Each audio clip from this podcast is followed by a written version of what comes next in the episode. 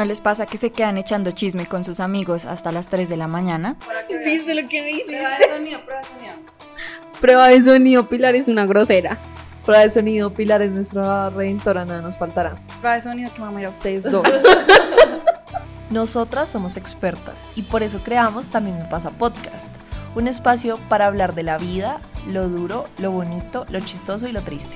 Somos Laumi, Pili y Lish y no tenemos la respuesta a todas las preguntas. De hecho, no tenemos casi ninguna, pero a veces una charla con amigas te puede salvar la vida. Bueno, niñas, ¿qué prefieren? ¿No volver a dar un beso nunca o no volver a abrazar? Yo prefiero no volver a dar un beso. O sea, con el dolor de mi alma. Porque los besos igual son ricos.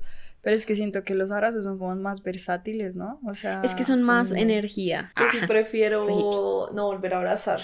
O sea, no ¿te quedas besando? Y si ne- cuando necesites un abrazo porque estás triste. Yo sé, Necesitas un abrazo de alguien que no te pueda dar un beso apasionado.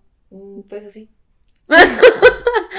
es que de hecho yo soy mala para los abrazos, obviamente si los necesito en algún momento va a ser como ah, pero Palmaditas en la cabeza, tiqui, tiqui, besos. tiqui, como un perro. ¿En serio? O sea, para yo creo que me estresaría más no poder besar que no poder abrazar. Yo sí soy una bolita de abrazos. Sí, a ti sí te gusta. Tú también ve que Es que a mí me gustan obviamente los dos, pero digamos yo me imagino, es que vuelves a ver a alguien que no has visto por mucho tiempo. ¿Y qué? ¿Le das la mano? es que, ti, como ti. No, yo creo que me quedo con los abrazos, Sí, también no. con, con el dolor de mi alma, debo decirlo. Los besos son muy importantes. Son Pero algo es que- básico. Es que son como más familiar. versátiles. Son como más- me, me parece que los abrazos son como. O sea, te los puede dar cualquiera. Sí, es verdad. Bueno, un beso. Sí, no, un beso no. también. no. Sí, o sea, No. técnicamente también. No, la familia no te puede dar besos No, apasionados. sí, o sea, eso uno necesita, ah, pues, Eso no es sé, un abrazo de la mamá o algo así. Sí, es súper feo. Bueno, sí, es verdad. Entonces, sí, Pero igual prefiero los besos. Esa Pili sacrifica todo por los besos. Guácala, mentira. Por tus besos. No, mentira. John, sí, estaba para ti. Bueno, ¿qué comenzamos? Nuestro Sí, equipo de, producción se ha erizado. Listo, sí, ya, perdón, Bueno, comencemos. yo soy Pili, eh, más conocida en el bajo mundo del internet como La Puta Piedra. Yo soy Lish y soy tu arcoiris de confianza. Y yo soy Laumi y la gente sufre porque tengo cara de culo crónico. Ustedes no lo ven, pero atrás está el Bessie burlándose de nosotras. Solo para que sepan que si, si estamos mirando hacia allá o si hacemos algo malo como esto, Si miramos está dirigido hacia el Bessie. Uy, qué agresiva con nuestro equipo de producción, de verdad. Y ya, solo para que sepan. Ahora sí, les voy a presentar a nuestros invitados peludos. Copo y Pacho vienen de Pacho, Cundinamarca. Em, Copito tenía una herida muy grave en el pecho cuando lo rescataron. Ya con mucho esfuerzo y con mucho cuidado, pues logró recuperarse y está listo para ser adoptado. Y Pacho tiene, o sea, es un gato llorón, o sea, llora un poquito. Sí, literal, es como yo.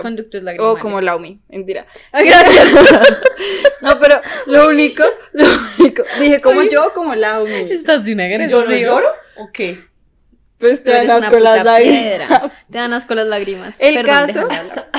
Ah, No, ya que ya estaba callando a Pilar para que te dejara Sí, sí. hablar. gracias. El caso es que solamente es como estar, o sea, el Pacho, el único cuidado especial es limpiarle las lagrimitas de los ojos. Eso es todo, no es nada grave. Pacho es un gato súper consentido, es muy, muy, muy, muy, muy consentido y muy juguetón. Entonces, si eres alguien que está buscando, si tiene- ya tiene gatos, si está buscando otro gato, pues Pacho es el propio porque va a ser una buena compañía. Mientras que Copito dicen más que tiene como personalidad de papá, entonces Mm. que él es, es más como compañía, que se sienta y se arruncha con todos, pero nada, nada, sí, nada tan enérgico. Entonces si eres más bien alguien tranqui, que no tiene más mascotas y que quiere esa compañía, pues Copito es la mejor opción. Copito tiene Tres. tres años y Pacho tiene dos años. ¿Son negativos? ¿Ya dijiste eso? Sí, no, no, no lo había dicho, pero Ah, bueno, los dos son negativos a virales. Y bueno, las in- la información, como siempre, se las vamos a dejar al final en la descripción. Ellos están ahorita en Hogar de Paso con Fundación Rescatar. Bueno, en el episodio de hoy, en nuestro episodio número 9, vamos a hablar eh, sobre un tema que, bueno, una de, nues- de, la- de nuestras seguidoras nos las pidió eh, y pues nos gustó muchísimo el tema, ya van a saber por qué. Eh, y adicionalmente me pareció interesante, yo, me estoy viendo un- una serie de Netflix que se llama El baile de las luciérnagas, recomendada. No se las voy a contar, pero bueno, se trata de unas amigas que piensan demasiado diferente, incluyendo el tema que vamos a hablar el día de hoy, la decisión de ser mamá. Entonces, para comenzar, yo les quisiera preguntar, ¿ustedes eh, quisieran ser mamá en algún momento de su vida? Yo siento que, yo siento que acá la Umi es de las tres la, la que la tiene más clara, pero ahorita ella hablará de su experiencia. Yo estoy en un, en un limbo, todavía no lo sé. Sé que no quiero gestar, o sea, que no quiero estar embarazada. Eso sí es una decisión que yo creo que tomé hace bastantes años. Eh, porque pues es más bien como una postura política y es decir, bueno, yo en realidad no quiero tener más, traer más seres humanos a este mundo cuando ya hay bastantes, más, más de los necesarios y más de los que puede soportar el planeta Tierra y entre nosotros, más de los que nos podemos soportar entre nosotros. Entonces tomé la decisión de, de no gestar, pero eh, yo sí siento que si en algún momento voy a ser madre, que no lo sé aún, sería adoptando. Me gustaría ser madre, o sea, cuando lo pienso digo, muy chévere ser madre, o sea, me gustaría mucho. Yo siento que es algo que, ay, ¿cómo decirlo? Como que a mí me gustaría que fuera parte de mi proyecto de vida, pero sé que es mucho más difícil de lo que suena, o sea, yo no lo romantizo, entonces por eso lo, lo pongo en duda, ¿sí saben? No es como Total. que sé de una vez porque yo quiero sentir lo que es ser mamá, porque yo quiero sentir ese... No, no, no, o sea, yo no lo romantizo porque sé que es sumamente difícil esto de ser mamá, que el bienestar de esa personita va a tener que, o sea, más bien va a estar dependiendo mucho de ese contexto, ¿no? Y, hay cosas que yo no puedo controlar, entonces también es como uno tener esa estabilidad para poderle dar esa estabilidad a otro ser humano, no solamente económica, que también es importante, sino estabilidad emocional, estabilidad afectiva, o sea, yo siento que hay un montón de cosas que uno de verdad como que deja de lado cuando decide o toma esa decisión. Y por eso es que yo me lo estoy tomando tan en serio, decir, bueno, este definitivamente no es el momento para ser mamá, no tengo ninguna de las estabilidades anteriores. de pronto la afectiva sí, pero, pero las otras no. Y no, y siento que primero hay cosas que yo tengo que hacer por mí, porque es que una vez que uno es mamá, ya no dejas de ser mamá nunca más. O sea, Total. sí, eso Para ya se vuelve, vida. ya se vuelve parte de tu vida de ahí hasta que tú te mueres. Entonces, siento que es una decisión que no hay que tomar a la ligera y justamente por eso la dudo un poco. Bueno, yo creo que, como decía Lish, es la única decisión que he tomado con total claridad en toda mi vida. Es como, de verdad, o sea, ay, al fin. Ah. Em, yo desde muy pequeña supe que no, eh, ser mamá no era lo mío, no es lo mío. Un poquito lo de Lisha me toca porque sí lo he dudado como, bueno, de pronto podría adoptar, de pronto, pero la opción de gestar sí está completamente anulada de mi vida hace bastante. Y este capítulo también, este episodio, perdón, nos lo eh, pidió una seguidora porque de hecho, eh, si ustedes escuchan el episodio 8 y el 7 también por ahí, hay algunos comentarios que yo hice y es que yo en enero del año... ¿Qué, ¿en qué año estamos? 23. En el enero del 2022 yo me operé.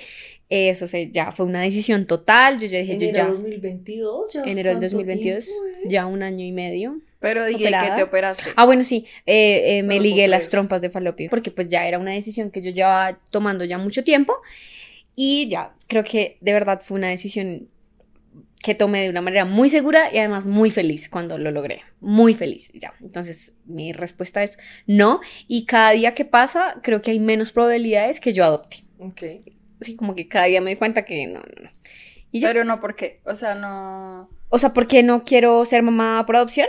Sí, porque cada Porque te día que alejas pasa... más de Ah, esa- ok. cualquier Sí, tipo sí. de maternidad, así no sea gestada por ti. por cómo soy. Ah, o sea, no me han visto, odio a todo el mundo. Mentira. No, no, no. No, uy, ya me van a caer un montón de hate por ese comentario. Me alejo de la maternidad porque, como dice Lish, es una, es una responsabilidad muy grande Mm. que yo creo que a muchas personas que hoy en día ya son papás o mamás pasaron por alto. Lo importante de esa decisión es que es una vida. Sí, y creo que tomársela a la ligera es una, mu- o sea, es una muy mala decisión eh, y no, me alejo porque siento que la vida que yo quiero no estaría adecuada o no sería adecuada Mm. para educar a un niño o a un adolescente. No. ¿Y tu bebé? Pucha, bueno, yo eh, todavía no sé. desde chiquita, o sea, digamos, ahí soy como la antítesis de Laomi, Por primera vez, gracias. porque cuando chiquita siempre que me preguntaban, yo decía médica y mamá, y pues, pero mamá todavía. Entonces, obviamente, a medida que fui creciendo, me di cuenta de qué era el significado de ser mamá y todo lo que conllevaba, que ustedes ya lo van diciendo. Y no sé, o sea, siento que tampoco ahorita es el momento y tengo que cumplir algunos innegociables para llegar al punto en que esté preparada para hacerlo. Ok. Entonces, me gustaría que si llegara ese momento, pues como vivir toda la experiencia, como creo que he vivido todas mis etapas, si llego a ser mamá, quiero vivirla completamente, incluida pues el embarazo, me gustaría. Eh, cosa que no es nada fácil, pero bueno, yo no me cierro a, a gestar. Entonces, les quería preguntar, y ya que Lau toca el tema de, bueno, ok, me gustaría, lo pensé en algún momento, pero en realidad no creo que mi estilo de vida vaya en la misma vía de lo que para ti es correcto criar o, sí, como cuidar a, a- una persona.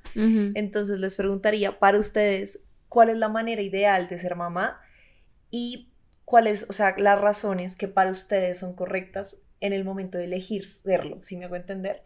Yo siento que para mí, como que, o sea, me va a salir un poco de lo correcto y de lo incorrecto porque, Sí, no, está. Es muy blanco y negro. ajá, sino más bien, para mí lo que sería es como, bueno, en un principio, escoger que, o sea, porque ese fue mi, mi ejemplo. Durante mucho tiempo yo siempre me pensé como una mamá soltera, pero es porque yo nunca... ¿Lo viste? ¿Sabías? Mm, eso? Sí, no, no, nunca tuve como esa contraparte del, del papá en casa y de todo. Entonces, cuando yo lo pienso, yo digo como, para mí eso es una posibilidad, y más si voy a adoptar, es una posibilidad ser mamá soltera. Pero para mí también, en el caso en el que yo esté con una pareja, es muy necesario que mi pareja también sea consciente de todo lo que conlleva ser papá.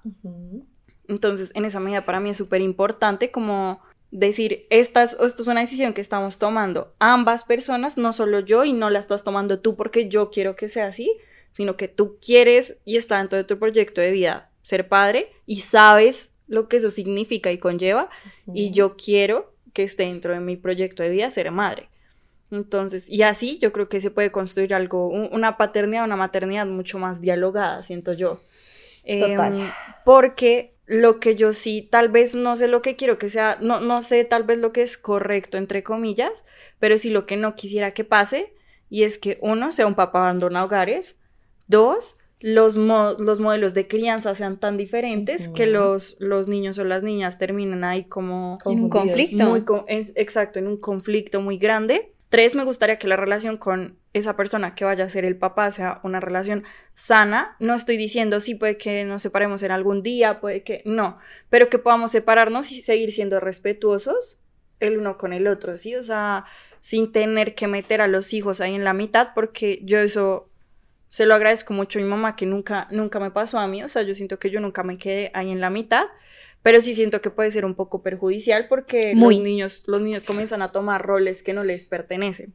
Total. Entonces, justamente por eso, porque pienso en todas, también en el desarrollo psicológico de ese niño, ¿no? A futuro, siento que por lo menos en ese entorno sí tiene que haber ese diálogo y ese consenso de listo. Así es como los vamos a criar y puede que entre el papá y yo haya desacuerdos, obviamente los podemos dialogar, podemos llegar a un acuerdo, podemos llegar a un consenso, pero siempre manteniendo el bienestar del niño o de la niña de primeras. Entonces, y yo siento que eso es algo muy difícil, por eso es que a veces uno dice como, ¿será que sí o será que no? Ah, mentira, porque por ejemplo con Sebas, pues Sebas tiene la vasectomía, Ujú. entonces en el caso de Laumi, pues es Laumi la que dice como, bueno, soy yo la que va a tomar como esa decisión y súper bien. En mi caso, literalmente, Sebas es Laumi. O sea, Vamos. Sebas es como, no quiero tener hijos y él se hizo la vasectomía. Está abierto a pensar en la, en la adopción, pero me gusta mucho que él tiene claridad sobre todo el peso que tiene. Entonces, digamos que en ese sentido, como que, no sé, yo tengo una tranquilidad muy grande porque yo sé que en- si, en el- si yo sigo con él en un futuro cuando yo quiera, él va a tomar una decisión consciente y por él sobre lo que él quiere. Y eso va a repercutir directamente en la crianza de los hijos. Entonces, que en mi caso si yo llego a tener, a mí me gustaría tener dos niñas. Ok. Y ya lo hemos hablado con Sebas y todo, pero pues adoptar dos niñas. Niños, no mucho porque no los entiendo. Mentira. Hay un síndrome, lo puedo contar acá, no tiene que ver, pero puede ser un paréntesis y es chistoso. Hay algo que se llama, o sea, en demografía hay un consenso que dice que los hombres, ¿cierto? La- digamos que la, la línea de vida de las mujeres, o sea, de mortalidad, es así. Pónganse un plano cartesiano. Y la línea es una diagonal, derechita. Ujú. Es decir, que a medida que va pasando la edad, pues más nos vamos muriendo. Sí. Con los hombres es al principio. va Arre. pasando la edad, ¿cierto? Y por a los 15 comienza a subir, a subir, a subir y vuelve a bajar a los 30 y luego ahí sí sigue como en esa diagonal perfecta. ¿Y por qué? ¿Por qué? Eso. Porque hacen estupideces, como meterse en una bola y que los atropelle un carro. Exacto, literal. Yo, una profesora, Y basta. una profesora mía nos preguntó en una clase y todos, por las guerras, por no sé Ah, qué, también. Por si sé cuándo, por, y todo el mundo, y ella, no, no, no. Y al final dijo como, bueno, hay algo que se llama la edad de la estupidez masculina. Ah, Y no- Parece nunca terminar. Ajá, y nos mostró un montón de fotos de hombres haciendo cosas súper men, arriesgadas. es que estás en Instagram y ya está.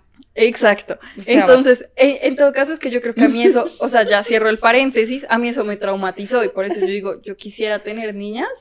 Igual también eso tiene que ver con la crianza y yo lo sé. Sí, pero es Tiene todo que ver. Sí, pero yo prefiero tener niñas, con eso no ando yo. O sea, Buscando que no se mueran. angustiada porque quién sabe qué va a hacer el niño en esa edad de la. Angustiada, re mamá. Re mamá, esa palabra. Sí, a- Angustiada. Angustia. No, pero en serio, se los juro que eso fue un determinante para yo decir si en algún momento llego a tener hijos, ojalá que sean niñas, porque yo creo que los niños me tendrían en un nivel Igual, de ansiedad insuperable. Y Toque ya. madera porque mínimo son unas niñas terribles. Sí, que también. Va a tocar. Bueno, ya, pero eso es, es final de paréntesis porque era chistoso y se los quería contar, si quieren lo podemos Sí, eso es, pero- eso, no, eso es algo que vamos a hablar en capítulos posteriores y es que igual a las niñas les enseñaron a arriesgarse. También. A nosotras no, entonces sé una mamá que le enseñe a las También. niñas a subirse a los árboles. Claro. Si eres mamá alguna vez y si tienes niñas. Ajá, pero que también Pero a es- que cuiden su vida. Eh, sí. Porque es que, Es que yo sería mamá re... haga lo que quiera. Pero sí, sí, sí. No, o sea, la verdad, el miedo que tenemos las mujeres a veces ayuda para sobrevivir. Exacto, existe para algo. Es que sí, en realidad, en general, los hombres, de verdad, o sea, solo veamos yacas y ya está. O sea, ¿qué? ¿Cómo así? Uy, yacas, me da tanta Uy, rabia. a mí me da impresión, es como ya se van a morir. ¿Tú, bebé? ¿Cuáles serían esos como... Mínimos. Esas razones que tú creerías como esas son las razones por las que la gente debería tener hijos. Pues es que yo creo que sí me adhiero a lo de Lishi, pero no, no, no sé qué, qué tanto detalle pueda dar, es como una estabilidad. Yo sé que no, no siempre sean las condiciones ideales, en realidad casi nunca. Una estabilidad económica, una estabilidad, pero sobre todo la emocional, que sí los van a tener en pareja, que se entiendan y haya una comunicación fluida con la pareja. Y ya, yo creo que sepan educar a los hijos en la duda. O sea, a lo que voy es que no crean que lo que ellos están enseñándole a los hijos es la última palabra. Que yo creo que ese es un error. Yo no soy mamá, no quiero juzgar, pero si es como es que es porque yo digo como yo te lo digo y es la última palabra, ¿no? Sino como, está bien, ¿Qué yo te enseño tú? esto, pero cuestiónatelo. En, a cierta edad, obviamente. Porque no estás como al niño de tres años, cuestiona porque te estoy dando verduras. Pues no, amigo, eso no lo cuestionas, ¿sí? O sea, simplemente lo educas de otra manera. Pero sí, como aprender a cuestionar, que el niño crezca también con un eh, criterio, que sepa desarrollar criterio. Pero más allá no sé qué más decirte, no, o sea, como que no, está puedo bien, profundizar mucho. Creo que eso es, eso es un punto muy importante también. O sea, tener claro que quieres eh, educar a alguien con criterio y que estás dispuesta a hacer que esa persona elija algo Diferente a lo que tú eliges. quisieras. Eso es súper importante, es. o sea, que, que los papás tengan en cuenta que es que no están creando un mini yo, porque es que a mí eso me parece peligroso de, es que quiero tener un hijo o una hija porque sea una mini yo, Ujú. terrible porque es que estás esmoldeando una bola de plastilina y no es así. Esa persona viene con un cerebro, viene con una personalidad y viene, ojalá venga con un criterio. Cierro tú mi sí. respuesta. ¿Y O tú? sea, tocaste un punto súper importante porque les pregunté eso, es porque yo, o sea, en mi opinión, por generaciones se tuvieron hijos por razones equivocadas, en mi opinión. ¿Por qué? Porque o se tenían hijos porque, porque ya lo hablaba con mi mamá grande, ella me decía, ¿y si no tienes hijos, quién te va a cuidar en la vejez? Yo tengo la respuesta para eso. ¿Puedo Es- darla? Sí, sí. ¿Cuánto vale un hijo? ¿Sí? ¿Cuánto vale un hijo? Solo no miremos la universidad, el colegio, los gastos médicos, ropa, la eh, juguetes. Y si miramos la universidad, coge esa plata, te pagas una buena pensión en un buen lugar donde te vayan a cuidar de viejito Y ya Y está. ya. Y no traes un humano al mundo como si fueses a traer un sirviente. Entonces ahí, primera equivocación y ahí está la respuesta.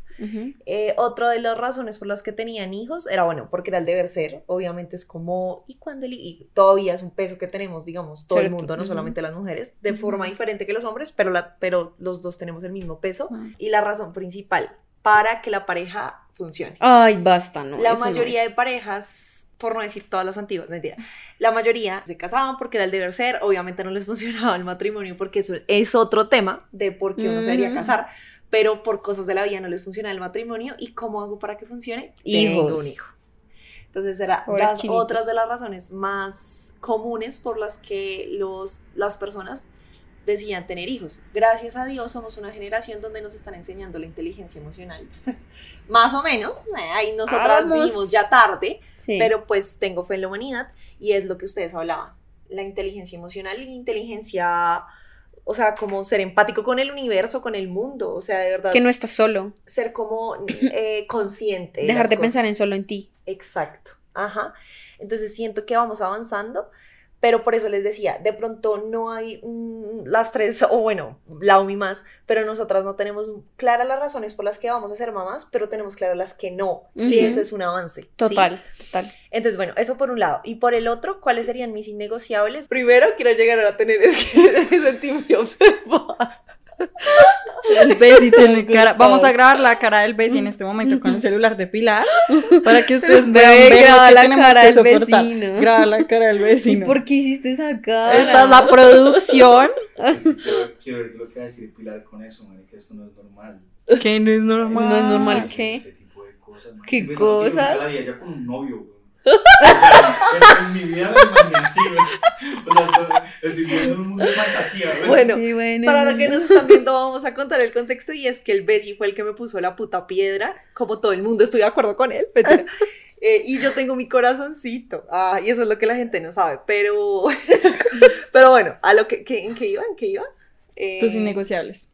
Entonces, uno es llegar a tener la estabilidad económica para yo poder ser mamá de verdad. O sea, no el trabajo. Y pues yo siempre, eh, que, o sea, siempre voy a ser una mujer exitosa en lo que haga, que eso ya lo hemos hablado y yo lo sé y lo decreto. Ah, pero sé, o sea, quiero llegar al punto en donde lo que haga, ya sea mi negocio, mi trabajo, no dependa 100% de mí. Eso es como uno de los innegociables. Ajá. Si eso no llega, dudo que vaya a ser mamá porque pues no tendría tiempo para mí. Ser mamá. Y además ser mamá presente. Exacto, ser mamá presente no solo para ellos o ellas, Sí, para sino ti. para mí misma. Exacto. Como Entonces, mujer. si no voy a tener tiempo para mí como mujer, ellos van a crecer con una mamá triste y bla, bla, bla. Lo otro que Lishla habló, creo que es importante tener una, bueno, en mi caso, yo que me quiero casar también, entonces tener como una relación bonita en donde no- vayamos como en la misma vía, pero siento que ahí lo escuchaba que en un podcast y me dejó pensando y es una de las razones por las que es decir tener un hijo, o sí, un, un hijo, o ser mamá en este caso, es que en el momento que falte tu pareja, sepas que tú puedes solo. Y no lo soy de plata. O sea, que emocionalmente tú sepas que sí, porque la gente se puede morir. O sea, no solamente que te pongan los cachos como a Shakira, que las- creíamos que no pasaba, pero a las más bonitas y exitosas les pasa. Eso no es Porque algo- eso no tiene que nada que ver ver. contigo. X o Y razón, pero va- vayámonos como a lo más real y es la persona se puede morir, que tú solita puedas cumplir eh, pues los dos roles, o sea, que tengas como la estabilidad emocional y económica de poderlo hacer. Entonces creo que por ahora esos son mis innegociables. Eh, si llegaré ahí, me verán con un hijo, no mentira. Pero y viceversa también, bebé. Yo, Que yo- si tú mueres, Exacto. eso, eso por ejemplo, lo que acaba de decir también, Pili, y eso es muy difícil. lo que acaba de decir Pili, yo nunca lo había pensado en ese sentido, sino, o sea, no en el sentido de si mi pareja se muere, sino, Sino si yo me muero. Entonces Exacto. también va como en doble vía eso que estaba diciendo Laumi, porque me llamó mucho la atención que yo nunca lo había pensado como tú lo dijiste. O sea, en realidad mi mente, mi chip no estaba para nada y... que se muriera el otro, sino solo morirte tú. Sí, literal. Y es viceversa. Y es que además yo tampoco pienso en la maternidad, de verdad, yo siento que ya lo tengo muy internalizado, como con ¿Tú alguien al lado, Ah, sí, o sea, sí. Sí, sí, sí, tú quisieras tener una pareja, o sea, quisieras ofrecer una papá y Mm, mamá. No, No, no, lo no, contrario. Al revés, o sea, en, en mi interior más interior, Tú te imaginas solo. más allá del, sí. O sea, hasta, hasta que estuve con Sebas fue que comencé a imaginarme un futuro con otra persona Pero, pero según mis innegociables y mis razones correctas para mí, eh, está muy bien. ¿Sí, me Sí, entiendes? ujú. Porque si lo llegaras a, si tú llegaras a tener la, a tomar la decisión, lo estás haciendo por ti, imagínate solita, que en cualquier momento puede pasar, así Claro. tengas una pareja maravillosa, volvemos a lo mismo, la Puede gente es morir. inmortal. Igual aquí sí Mortal. quiero hacer- es inmortal. Acá yo sí quiero decir una cosa y es que como que nunca nos hablan y ojalá esto lo podamos hablar en un futuro, pero nunca nos hablan de, del peso que es tener un hogar monoparental, es decir, que solamente haya un padre o una madre. Y de pensar, porque mi mamá me lo decía, mi mamá una vez tuvo como, bueno, un sustico con una enfermedad y que ya lo único que podía pensar era, por favor, Dios mío, dame tiempo porque yo no puedo dejar a mis tres niños solos. Qué angustia. susto. Entonces, Qué imagínense angustia. uno que tu vida, o sea, que De tu vida dependan tres vidas. exacto, O una vida más y sentir que tú no te puedes ni enfermar porque en cualquier, o sea, ¿qué va a pasar si tú Qué faltas? ¿no? Entonces, yo siento que eso ya solo lo digo como un paréntesis porque espero que lo hablemos en, en un próximo episodio porque de verdad nadie habla de esa presión y yo siento que es muy importante y más pensando no también en la maternidad, pensemos en la decisión de ser mamá, es como eso puede llegar a pasar. Puede Sí. llegar a pasar, por lo que dice Pili, porque somos mortales. Y yo, ¿cómo voy a estar preparada para eso? No solamente yo, tengo que construir una red de apoyo para esos, para esos seres Mm. humanos. O sea, Total. no pueden depender únicamente de mí. Entonces, no sé, siento que es que es tan difícil este tema. O sea, me parece que es. Pero siento No, que- si es el hecho, yo puedo cerrar tu idea un poco diciendo es el hecho de que si tú te vas, estar tú con la tranquilidad que tu pareja va a tu criar pareja con tus o hijos. otra red de apoyo. Ujú. u ot- sí, exactamente. Que va- los, esas personas van a tener, esos humanitos van a Ujú. tener eh, ¿De una- dónde? ajá, una- un apoyo y que los van a criar como si tú estuvieras. Creo que ahí también hay que tocar otro punto y es, y que me gusta, digamos, lo que nosotros estamos concluyendo, porque eh, en el anterior capítulo estábamos hablando de toda la educación sexual y demás, y cómo eso, como, cómo esa falta de educación ha contribuido a un ciclo de violencia que sigue repitiendo. Yo creo que acá, en el momento que nosotros entendamos la responsabilidad que es traer a alguien al mundo, y todo eso lo que conlleva emocional y económicamente para ti mismo, pues ya sería, ya se tendrían familias más sanas. Ujú. Y pues al final tendrías seres humanos más conscientes y más sanos emocionalmente, porque es que hay muchos traumas que deja una familia que no estaba preparada o que tuvo los hijos por razones equivocadas. Acá quisiera decir que mm, creo que sí, pues todavía en Colombia y pues diría que en otros países, en Latinoamérica en general, eh, la carga que seguimos teniendo como sociedad de, ay, no vas a tener un hijo y te casas y bueno, tienes el primero y luego el otro, el hermanito lo vas a dejar solo y, o sea, siempre es una constante como Presión.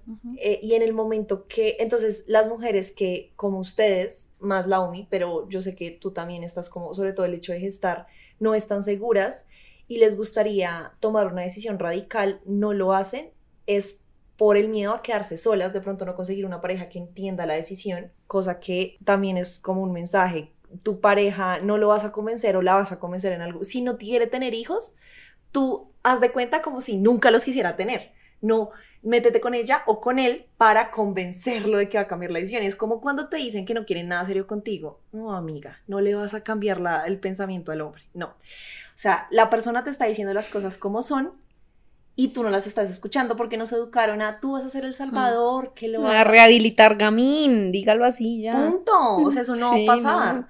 Y es que no dije, no dije rehabilitar, Gamin, porque es que tú no vas a rehabilitar nada de que no quiera tener hijos. Es una Sí, decisión total. muy personal. Total. Entonces, bueno, ese es el primer mensaje. Y quisiera preguntarte bebé, cómo fue el proceso de tomar tu decisión. Chismecito. Acá, chismecito candente. Y creo que eso le va a servir a muchas mujeres. Mm. Y por qué no, hombres. Porque mira, Sebas ya es alguien que toma la decisión y no está esperando que las mujeres, como siempre, tomara la pasta de anticoncepción, porque yo no quiero tener hijos. Y tómate tú las hormonas y opérate tú no. O sea, ya sabemos que hay hombres que pueden tomar la decisión por sí mismo y obviamente van a escoger una pareja que esté en- Con sus mismas misma- metas, Exacto. básicamente. Exactamente, metas, que eso es lo que debería hacer todo el mundo, pero tú dijiste, yo por mí voy a tomar la decisión y yo creo que hay muchas mujeres que están esperando escuchar alguien que ya lo vivió, que tomó la decisión y que pues ya el procedimiento que a muchas mujeres les da miedo pedirlo y someterse. Entonces Listo. quisiera que nos Me contaras tu, ¡Conta! tu, tu experiencia. Bueno, me encanta, me, me encanta, ¿verdad? Amo, yo creo que amo este tema y el tema del episodio era ya de por sí muy interesante, pero el llegar a esta parte, que es el tema un poco más legal y si es desde ahí de donde me estás haciendo la pregunta, Claro, ¿verdad? De todos los lugares, o sea, Claro, ¿cuál fue también personal. Personal también. Como... Y ¿Cómo cultural. fue pensarlo? ¿Cuáles eran tus miedos? Sí. ¿Y cuando te lanzaste, cómo fue? Uf, bueno, entonces vamos por orden, lo, vamos a dejar de último lo legal, que es lo más, eh, que lo que es lo que más, lo que quiero dejar más así, tas, como que Claro. tatuado en las mentes de todos. En lo personal, nunca me vi como mamá, nunca, o sea, yo recuerdo como niña, o sea, siendo niña y que uno juega y eso, ahí el papá de mamá siempre me súper aburría, o sea, me aburrió un montón. Entonces, desde ahí uno como que ya va teniendo pistas. Obviamente es la presión de social de, ay, eh, es que desde niñas nos están bombardeando, como jueguen a la, a la casita, el Sí. papá y la mamá y yo. Ay, no, quiero ser a la jugar a la esposa mantenida, mentira, no. No, pero desde pequeña yo sí siempre vi que no, o sea, mi, mi vida no estaba en cuidar de la vida de otro, eso está cero, entonces creo que la decisión por ahí, desde ahí un poco fácil. Ahora vino un poco más grande ya la presión, lo que tú dices, la presión social. Pero ¿quién te va a cuidar cuando seas eh, viejo? Y no creas, aun, aun cuando yo ya te di esa respuesta, es algo que igual, o sea, me preocupa, a pesar de que yo ya tomé la decisión y la decisión no va a cambiar. Pero... Que ya sabes cómo solucionarlo, cómo no y lo que es exactamente... Problema, solución, ok, ya no es un problema. Pero aún así, y mira, hace no más de un mes una persona me dijo eso. Y es que ¿quién te va a cuidar cuando, cuando pequeña? Y yo le hice Cuando el- vieja. eso cuando vieja. Cuando y, yo, y yo le devolví la pregunta, yo, o sea, que tú tuviste a tu hija de sirvienta. O sea, ¿sí? Nació para ser una cuidadora de abuelos. Desde ahí ya, o sea, basta. Em, luego vino la presión que en realidad nunca nadie me la, me la puso y yo quiero eso aclarar mucho. Mis papás jamás me pusieron como una expectativa porque hay familias que sí. Que yo quiero tus hijos y que cuando, o sea, Ah, eso es otra cosa. que eso me parece tenaz. Eh, y es que mis papás nunca me dijeron, ¿cómo es que yo quiero ser abuela? Yo quiero ser abuelo, jamás. Pero aún así, yo sé que a mi papá le gustan los niños. Entonces, cuando yo ya tenía más clara la decisión y dije, me voy a operar, la verdad me fue un poco complicado comunicarle la decisión a mis papás. Mi mamá yo creo que ya lo sospechaba porque, pues, sabe cómo soy y sí. Pero decirla, Pues, ¿sabes? Como verbalizarla, me costó un poco más. Pero a la final yo pensaba, es que a mi papá sí, a mi papá le encantan los niños.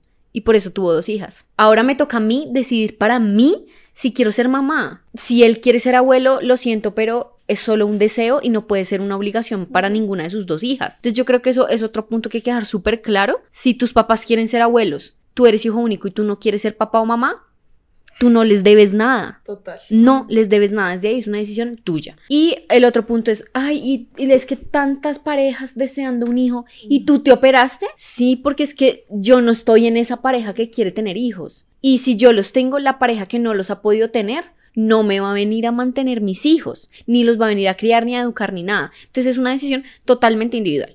Eso fue en lo personal, ahí ya queda claro. Ahora, lo legal. Cuando en el momento en que ya había tomado la, la decisión full, empecé a investigar, como bueno, que me toca pagar o que me la cubre, no sé qué, y encontré una ley preciosa, hermosa, fabulosa y necesito que se la aprendan ya y es como algo que yo repito cada que me preguntan y es la ley 1412 del 2010 y les voy a leer.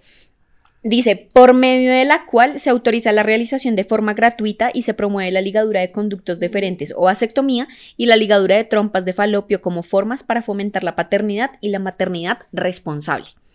¿Qué es lo que dice esta ley del 2010? Ley 1412 del 2010. Ah, Sí, señora. Em, Ahorita nos vuelves a preguntar a ver si... si- Exacto, ahorita les hago quiz. y vamos a hacer quiz en las historias, anótenla. Eh, dice que las parejas, bueno, primero tienen el libre derecho a decidir. Segundo, es gratuita esta cirugía. El Estado la tiene que garantizar. Eh, la financiación y el cubrimiento tiene que ser por medio de la IPS o si la persona no está EPS.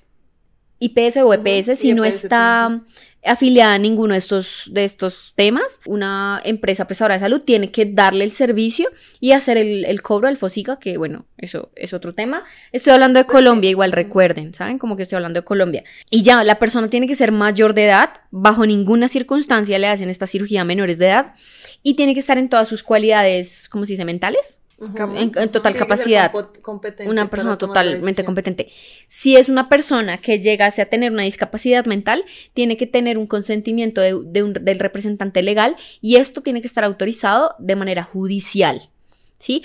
No te lo pueden negar bajo ninguna circunstancia. Te pueden decir es que usted no ha tenido hijos, es que dónde está el permiso de su, de su esposo, de su papá, es que lo que pasa es que usted no todavía no tiene 35 años. Nada, o sea, gente, de verdad, desde ya les digo, lo que pasa es que si no conocemos nuestros derechos, fácilmente son vulnerados. Ujú. Ley 1412 del 2010 Se 14 pueden operar. 2010. Entonces, bueno, ahora volviendo a mi historia personal, entonces el momento en el que yo tomé la decisión, bueno, me di cuenta de la existencia de esta ley.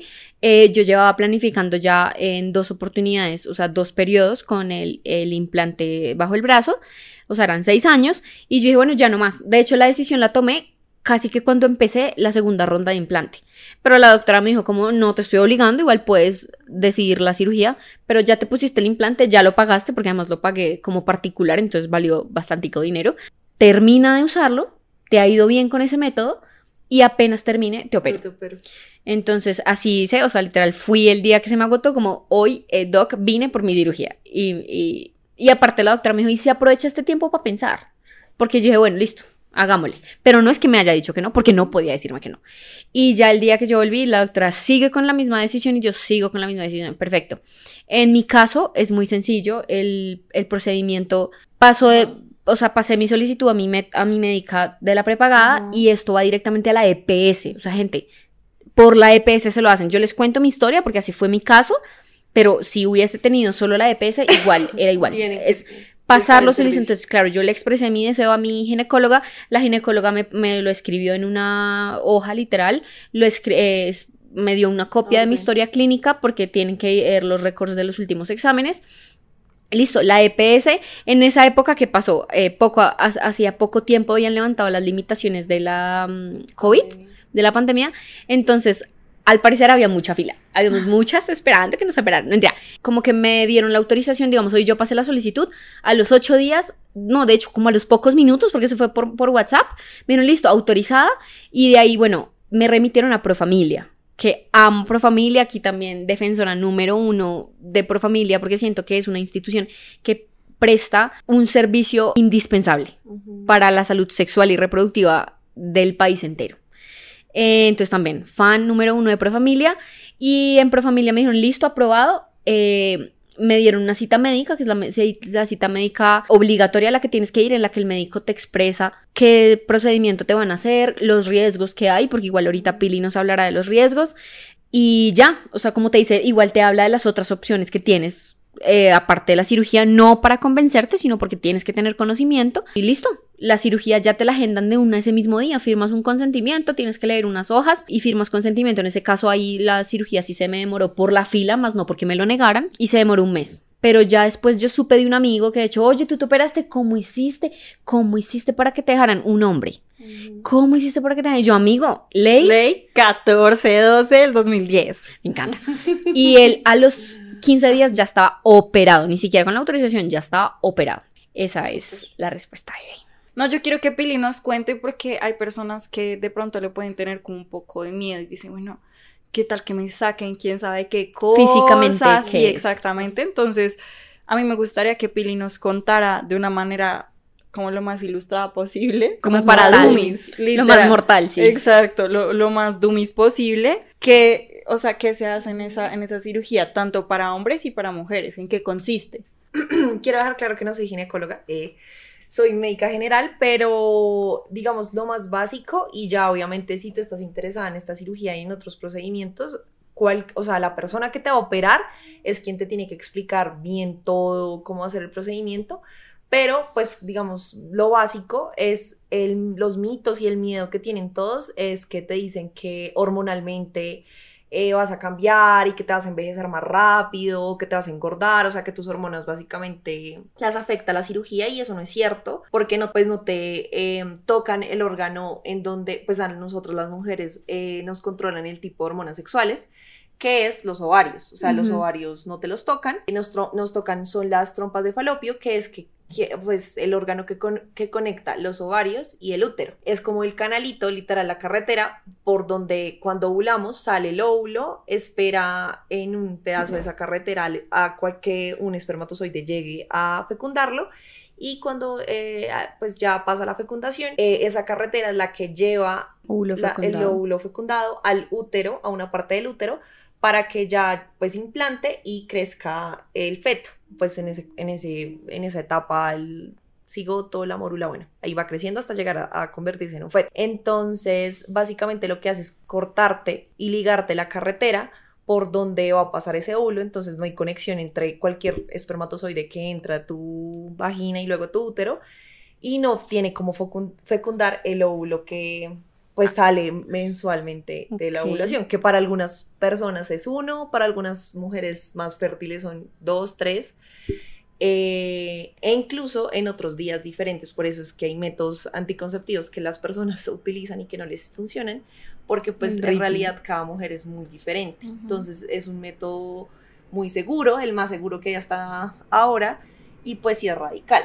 porque pues sí tienen, obviamente la, la- el profesional les va a explicar que mm, algunas mujeres pues tienen la idea de que eh, se puede Revertir. se- revertir y pues no. Espérate, yo te hago un paréntesis ahí, bebé, porque yo entonces tengo una pregunta, porque yo conozco una mujer que sí se lo revirtió. Sí, o sea, digamos que es posible, pero, es Pero las probabilidades bajas. exacto. Y tengo entendido por esa mujer que conozco que es dolorosa esa cirugía. Claro. Esa sí es dolorosa. Tienes que tener muchos cuidados. Igual, te pueden intentar, pero en realidad que no te funcione porque pues tienen que reconstruir un órgano. Te voy a hacer preguntas que mí me han hecho, pero pues para que se responda de una manera un poco más informada.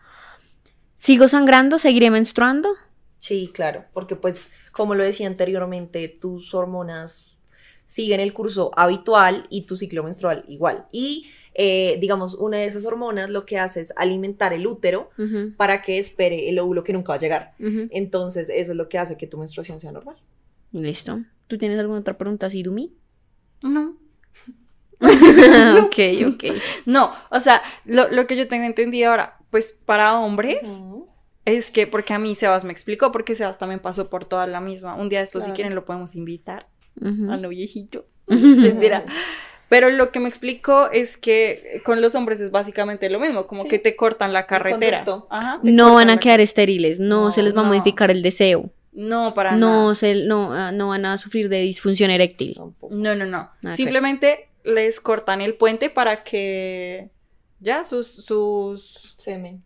Espermatozoides. Esperma- no, los espermatozoides pues no tengan por dónde ir. Literalmente es como, como que literalmente cortan la carretera, imagínenselo Ajá. así. Lo que pasa es que a diferencia de los hombres, nosotras tenemos unos óvulos de por vida. Sí. Desde que nacemos. Unos limitados. unos limitados. Entonces sí, o sea, en algún momento igual vas a perder tu capacidad de reproducción en la misma edad que cualquier mujer. Los hombres, ¿no? Pues sí van a seguir solamente que el conducto está roto. Ah, ok, perfecto. Comprendo. Eh, pues de lo que dice Lau, creo que es muy importante la información que, que ella está dando y más como paciente, porque uno como profesional puede decir muchas cosas, pero, pero cuando ya lo dice alguien de todas las barreras que se pueden ver involucradas, una mujer que, que quiera literalmente tomar una decisión con su cuerpo, pero que hace muy poquitos años eso era impensable. Es que es De hecho- 2010, bebé. De hecho, yo como interna, después del 2010, Ujú, no soy tan vieja, yo fui interna en el 2020. ujú. Y en gineco yo veía que habían muchas, muchas pacientes que saliendo, no sé, de su cesárea, de su parto normal. Eh, uno les ofrecía, digamos, no, no la cirugía, igual, si iban a entrar a cesárea, tú sí, obviamente, de una vez preguntabas si, si la mujer Sí, sí. quería, y muchas no tomaban la decisión sin antes preguntar al esposo, y Imagínate. muchas lo hicieron escondidas. O sea, que el esposo por ningún motivo se podía enterar porque la violencia que los esperaba en la casa iba, iba a ser dura. Entonces, eh, que sepan em, que aunque, no sé, por cosas de la vida tengan que esconder pues para evitar violencias en su casa o por algún otro motivo, no tienen que, digamos, ellas no tienen que contarles a nadie las decisiones de la salud que tomen y que la historia clínica es totalmente confidencial y personal. Entonces, que lo pueden hacer muy aparte de lo que piense pues su pareja o, o su familia. Nos pasaba eso, eh, la desinformación igual sigue siendo muy alta, o sea, recibíamos pacientes muy jóvenes que nos contaban historias como de cómo habían quedado embarazadas, que uno decía como, o sea, o sea, en situaciones de violencia o por desinformación de, de, parte pues de su entorno y de su pareja y que pues en realidad son proyectos de vida que se ven literalmente truncados, no por la persona que viene, obviamente todos sabemos que no es culpa de pues de la persona pues en mi opinión que se está formando y que va a llegar, pero sí es culpa de una sociedad que se quiere hacer la ciega en un problema demasiado importante. Y que tú nos des esa información pues creo que le va a servir a muchas mujeres y hombres a que, quieran tomar ese tipo de decisiones. Si no están seguros, no hay problema. Háblenlo con su ginecólogo, con su, su urólogo, háblenlo con el médico general, porque él también tiene la información para darles, si es que les da miedo el procedimiento. Creo que en Colombia tenemos muchas herramientas para coger la ley que sí tenemos muy fortalecida y pedirlo así tengan que poner una tutela para que les den esa cirugía o para que les den... No es largo el proceso. Y no es largo, pero creo que vale la pena. Total. Sea por desde la anticoncepción, de que no te dan la cita con tu ginecóloga o con tu psicólogo, que creo que la parte emocional también es muy importante, hasta que te están retrasando tu procedimiento. Entonces tienen al alcance de un clic eh, toda la información y, y, una, y, cómo se, y cómo se redacta la tutela y es fácil y la mandan a su prestador de servicio. Y si no, igualmente les tienen cualquier IPS, tienen que, que prestarles el servicio. tienen que prestar, o sea, no es acá, esto ya, la cirugía no es una cuestión de privilegio. Es que te, la tienen que dar, punto. Y no, y las EPS yo me he dado cuenta que están muy informadas al respecto. ¿Qué pasa? Que eso sí quiero aclararlo. Los doctores no lo están. La EPS como institución sabe que es algún servicio que tiene que prestar, pero los doctores no. ¿Por qué te lo digo? Porque mi médico general, luego de mi cirugía, yo fui a una cita de control, la, la, la, y eso que te van preguntando, la, la, la, y te preguntan método de anticoncepción, anticonceptivo, eh, y le dije, no, yo ya me hice la cirugía, y me dice, ¡Ah! ¿Y usted, ¿Y usted cómo hizo? Pero no desde un punto de juzgarme, porque también es mi doctor de, sorpresa, de impactado con Cae Carmen. Impactado con Cae Carmen. Y entonces me decía como, ¿cómo hizo? Pero cuénteme. Pero realmente fue, nunca fue como de, uy, ¿a usted quién le dio el permiso? Sino más bien de, cuénteme cómo hizo porque quiero saber. Le dije, no, doc, ley. 14-12 del 2010. Muy bien. Y el que yo ni sabía que esa ley existía. Te estoy hablando de hace un año que me pasó eso, o sea, 2022, 12 años llevaba la ley y el médico no tenía ni idea. Entonces también es, es un deber nuestro conocer nuestros derechos. Total, eso, eso me, me gusta mucho lo que acabas de decir.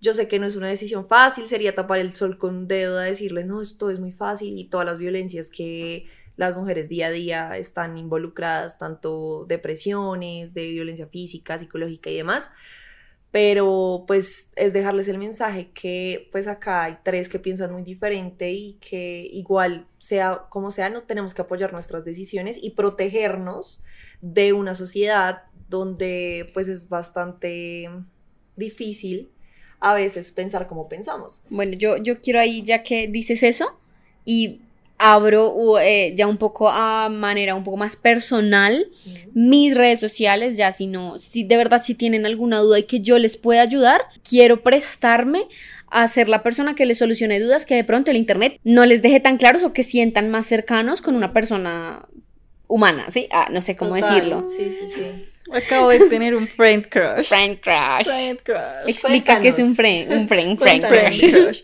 Un friend crush es cuando ustedes como que están escuchando a, esa, a ese amigo o amiga y ustedes dicen como, parce, y por eso es que somos amigos, estoy muy orgullosa de esta persona, como que les brota mucho amor por esa persona y mucho orgullo. Y es como, ¡ay! Y entonces tienen un crush pero con el amigo. Entonces son friend crush. Cachitos. Y ya.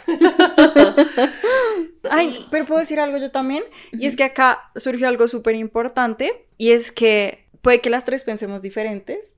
Lo que sí tenemos en común es que la maternidad y la paternidad son una decisión. Yo creo que esa fue la palabra clave de este episodio. Decisión. Y las decisiones, ¿cómo se toman? Cuando, o sea, cuando uno toma buenas decisiones, uno está informado. Entonces yo sí siento que este también es un llamado para que dejemos de romantizar la maternidad y la paternidad, dejemos de pensar que es que es nuestro, sí, o La sea, que sí, que, que es como lo que, o sea, lo que sí o sí uno tiene que llegar en la vida. ¿Por Mm, qué no? O sea, tú puedes escoger si llegar a eso o no llegar a eso, claro. teniendo en cuenta que el camino es mucho más difícil de lo que parece. Y tú decides, claro, yo quiero asumir esos retos súper bien, súper respetable. Yo no quiero asumir esos retos porque en mi proyecto de vida no está eso. También es súper respetable, es tu decisión, es tu cuerpo, es tu vida. Y hay maneras responsables de Sí, evitarlo. Exactamente. Entonces, y yo creo que este, este capítulo está muy conectado con el de educación sexual, con el anterior, porque otra vez es como informémonos para que lo que pasa en nuestra vida, que está en la medida de nuestro control, sea como queremos que pase y no como por desinformación pasó Sucedió. o por deber, porque yo la otra vez hablaba con mi mami sobre eso y ella me decía como, ustedes escogen, ¿sí? En la época en la que mi mamá fue mamá por primera vez o mi abuela fue mamá por primera vez, no era tanto escoger, era eso es el deber Lo que ser sigue. de la mujer, Es lo que exactamente. sigue. Sí, es como eres Lo que mujer, sigue siendo la universidad. te para casas. Ajá. literal, ajá, Sí. eres mujer, te casas, tienes hijos, luego tienes nietos, luego bla, bla, bla. Sí, nace, crece, se No, reproduce y muere como los pollitos del literal, colegio que o le sea, yo siento que será un camino tan trazado, pero tiene que ser así, súper cuadriculado. Hubo muchos cambios y por eso es que nosotras podemos llegar a decir hoy, podemos decidir. Total. No pongamos nunca en duda que eso es una decisión. Por favor, no lo pongamos nunca en duda. Y también lo que tú decías, ser responsables con todo lo que, las herramientas que tenemos. Total. Ah, bueno, ahí yo quería agrega- agregar algo. Dos ideas que necesito cerrar. Y es, la primera, bueno, que de verdad tengan la libertad de acercarse a mí si tienen alguna pregunta. Yo por arriba, o bueno, por encimita les puedo contar. Por arriba o por abajo. La cirugía es sencilla. En mi caso duró siete minutos, o sea, se- súper sencilla. No me dolió.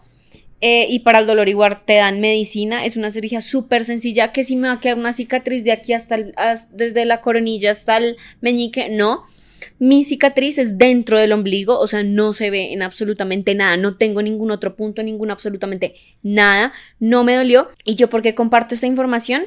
Porque antes de hacerme la cirugía me dio por mirar en internet qué era la cirugía y qué es lo que pasa en internet, que hay tanta información que puede haber mucha información falsa. Y es que, por ejemplo, hace dos días que estábamos hablando de este tema y pues yo quería volverme a informar, busqué así en Google como a qué edad debería yo hacerme la cirugía. Me encontré una página que además estéticamente se ve real y dice, la cirugía debería hacerse después de los 35 años porque es que las mujeres que se operan sufren de eh, que se envejecen rápido, que les da hasta dolores de cabeza y hasta un síndrome. ¿Ah?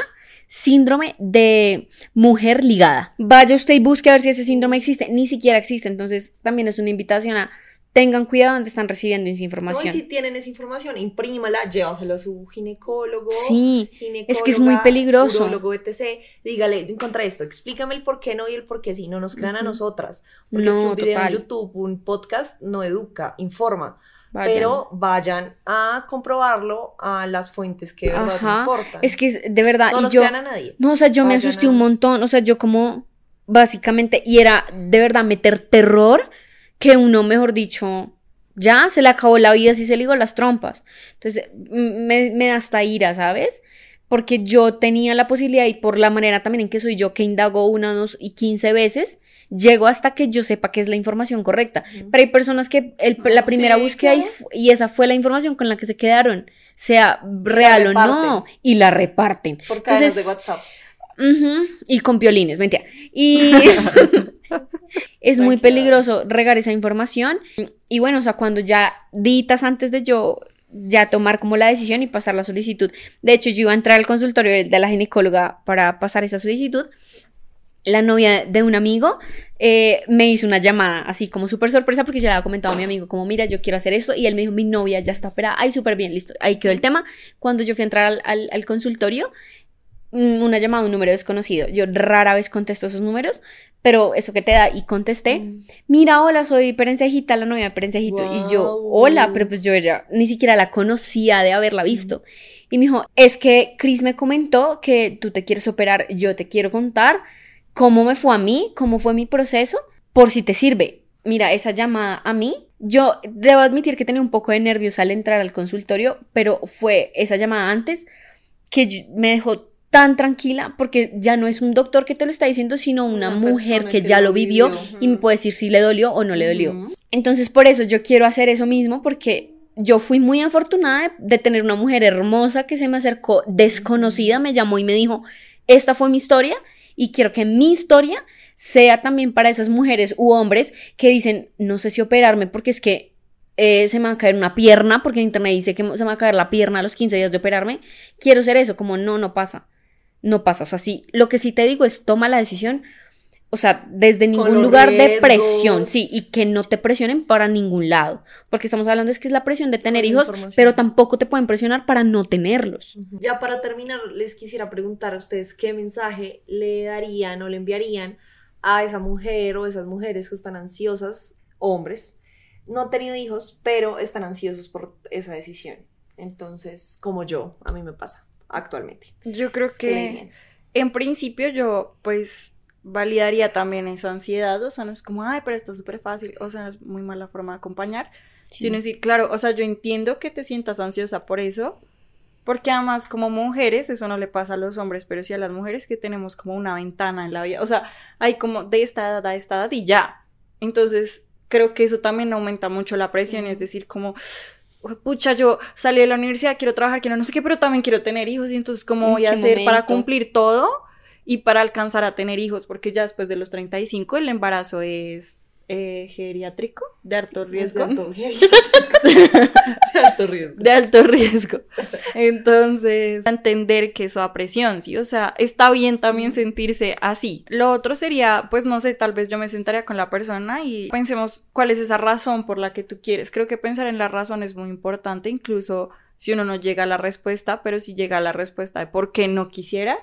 Siento que hacerse esas preguntas es importante y muchas veces uno no se hace esas, o más bien, a lo mejor sí te haces esas preguntas a ti mismo, pero como no las verbalizas, no las llegar expresas, exactamente, dices que no, tú tal vez no tengas las respuestas. Yo creo que hay algo muy bonito en tú hacer ese proceso con, con compañía, no importa, no tiene que ser un psicólogo, puede ser tu mejor amiga, puede ser tu tía, tu mamá, tu abuela, bueno, no sé, o si es con hombres, pues también, y es decir, hagamos esto juntos, que no estás solo en esto. ¿Por qué quisieras? ¿Por qué no quisieras? Verbalizarlo. ¿Qué quieres lograr? Exactamente, sentarte a, verbaliza- a verbalizarlo para que luego tú puedas decir como, ah, bueno, ya puedo organizar un poquito más esa, esa información que tengo en mi cerebro y que me está poniendo, que me está angustiando.